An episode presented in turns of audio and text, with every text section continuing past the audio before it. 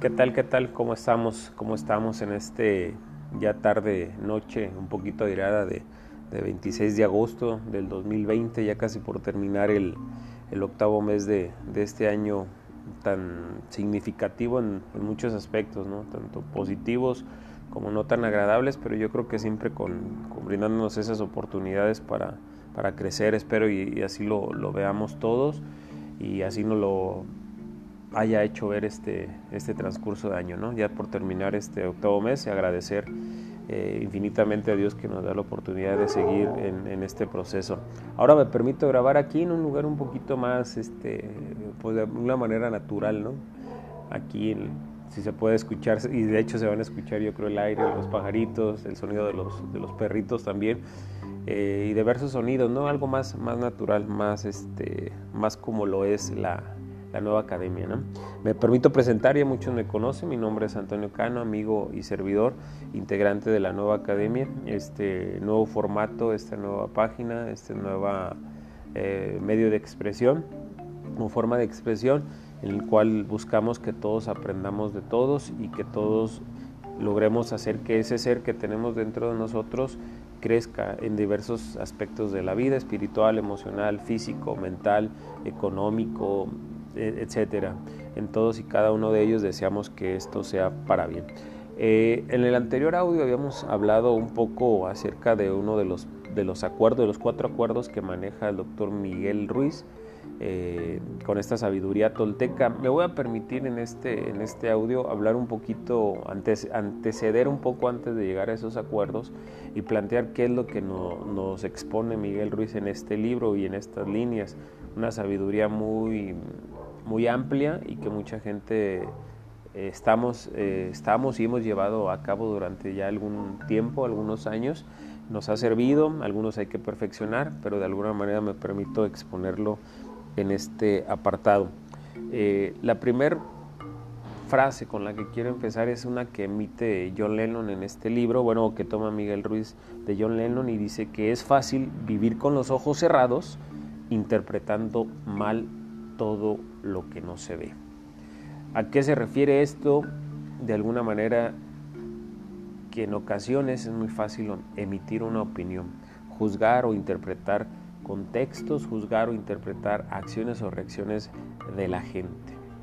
También nos, nos maneja en, este, en esta introducción Miguel Ruiz, nos dice que toda esta sabiduría nos maneja que somos seres de luz, o que todos somos luz y que todos somos cosas, o que todas las cosas, perdón, son Dios, que todas las cosas que nos rodean son Dios, tú, yo, la mesa donde estoy, eh, el, el, área verde el que estoy observando, las plantas, los árboles, la bicicleta, el automóvil, el aire, todo es Dios, todo lo que nos rodea deberíamos de verlo como Dios y deberíamos respetarlo como eso, como esa figura de autoridad siempre y cuando nosotros pues de alguna manera siempre somos, respetuosos de las creencias ideológicas, religiosas, científicas que cada quien eh, tenga. En este sentido, yo me quedo mucho con esta frase en que dice que todos somos luz. Algunos, yo lo, yo lo agrego, algunos con una luz un poquito opaca, algunos un poquito oscura, algunos con un poquito o mucho muy brillante, mucho, muy deslumbrante y algunos que, que llaman la atención, ¿no? como un imán positivo. Ojalá y estemos rodeado, rodeados perdón, de seres de luz positivos, de seres de luz que atraigan para un bienestar y para una proyección pues más positiva en todos, en todos y cada uno de los aspectos. También nos, nos, nos llama un contexto, nos, nos llama, nos invita o nos comenta que todos intentan llamar nuestra atención, que es una lucha incesante, ¿no? Por llamar nuestra atención todos, todos, todos, todos. Indiscutiblemente buscamos esa atención, buscamos llamar esa atención. Y esto pasa desde, pues yo creo que desde muy pequeños y cada vez se está haciendo esa necesidad más fuerte a tal grado que llega hasta la etapa de adultez, hasta la etapa madura, lo podemos mencionar entre comillas. Esa atención nos la pide a diario nuestros hijos, nos lo pide a diario nuestra esposa, nos lo, pide, nos lo pide a diario nuestros compañeros de trabajo, nuestra familia cercana, nuestros amigos, todos luchamos por una atención. por una u otra manera, no sé si sea un ego positivo o a lo mejor un egocentrismo, no sé cómo llamarlo, pero luchamos por atención, buscamos atención y hacemos las cosas para llamar la atención desde niños, ¿no? Desde niños lo hacemos con esa pirueta, con ese baile, con ese canto, con esas cosas que hacemos bien en la escuela. Buscamos la atención de alguien, ¿no? Buscamos ese, ese premio que nos, nos premien por hacer las cosas bien. Y ahora pues no estamos muy distantes. Tantos medios de, comunicación o de interacción o redes sociales pues facilitan esta, esta integración y este llamado a la atención. Tengamos mucho cuidado con todos esos mensajes, ¿no? Tengamos mucho cuidado también con los mensajes que nos está pidiendo a gritos nuestra familia al interior. ¿Qué llamados de atención nos está pidiendo? Repito, nuestra pareja. Repito, nuestros hijos. Repito, uno mismo, ¿no?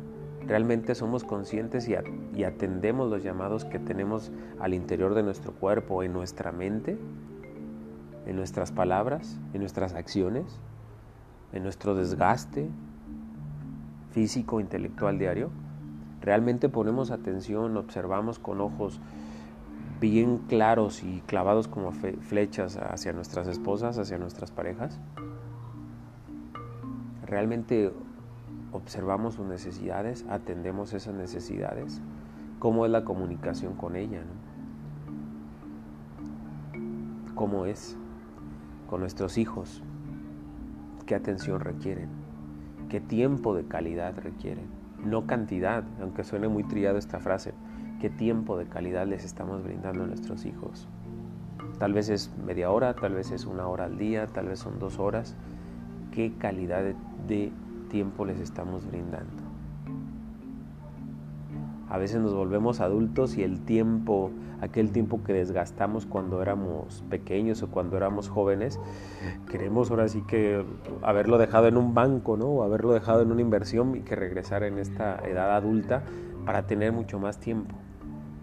Pero no se trata de tener mucho más tiempo, a lo mejor se trata de tener una organización del tiempo y realmente ponerle atención a aquello que nos da ese impulso para seguir adelante trabajo ahí está, las condiciones, los sueños, el emprendedurismo, lo tenemos, ¿sí? el crear está. Pero la atención, luchamos siempre por atención. Reitero, y quiero dejar aquí en estas líneas para no ser tan, tan extenso en, en este proceso de, de la atención. Uno, ¿realmente me pongo atención? Realmente pongo atención a los llamados de mi cuerpo. ¿Qué me está pidiendo mi cuerpo en este momento? Descansar, caminar, hacer ejercicio, crear, expresarme, leer, ver la televisión. ¿Qué me pide? Atenderme, mi salud, la forma en que como, la forma en que me relaciono. ¿Qué me pide? ¿Qué me pide mi cerebro, mi cuerpo, mi organismo, mi espalda? ¿Qué me pide? Dos, ¿qué te pide tu pareja? En ocasiones las mujeres, y perdón aquí lo que voy a decir de las mujeres, pero a veces piensan que nosotros como hombres vamos a deducir lo que ellas quieren. No es cierto. Los, hombres somos tontos, somos cerrados, somos cuadrados, no tenemos una visión periférica como lo tienen ustedes y un sentido emocional muy fuerte. Nosotros tienen prácticamente que decírnoslo, ¿no? Somos tan tarados en eso que necesitan decirnos eso.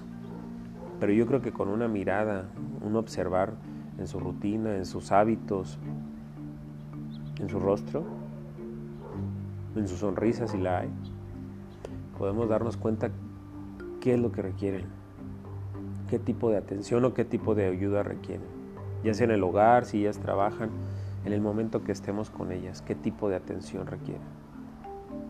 Tres, los hijos. Los hijos.